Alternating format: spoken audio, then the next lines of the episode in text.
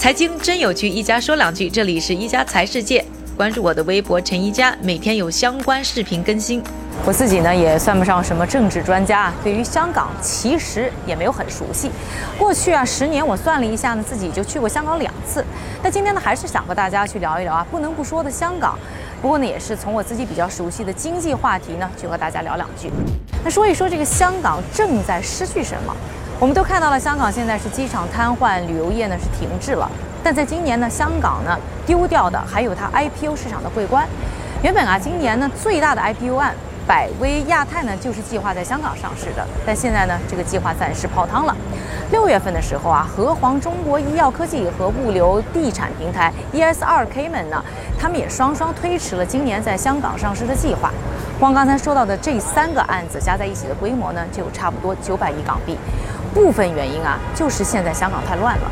其次呢，现在有更多的香港富人呢在考虑移居。比如说，我最近就发现很多的纽约的经济啊，他们突然接到了很多来自于香港客人啊，要求在美国买房子、找办公室的单。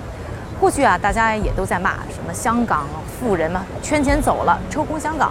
现在这么一闹啊，看来走得更凶了。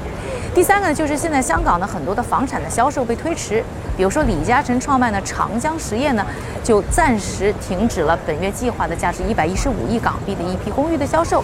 如果啊未来造成房价集体大规模的下跌，可能啊背着房贷的香港人的日子啊就更难过了。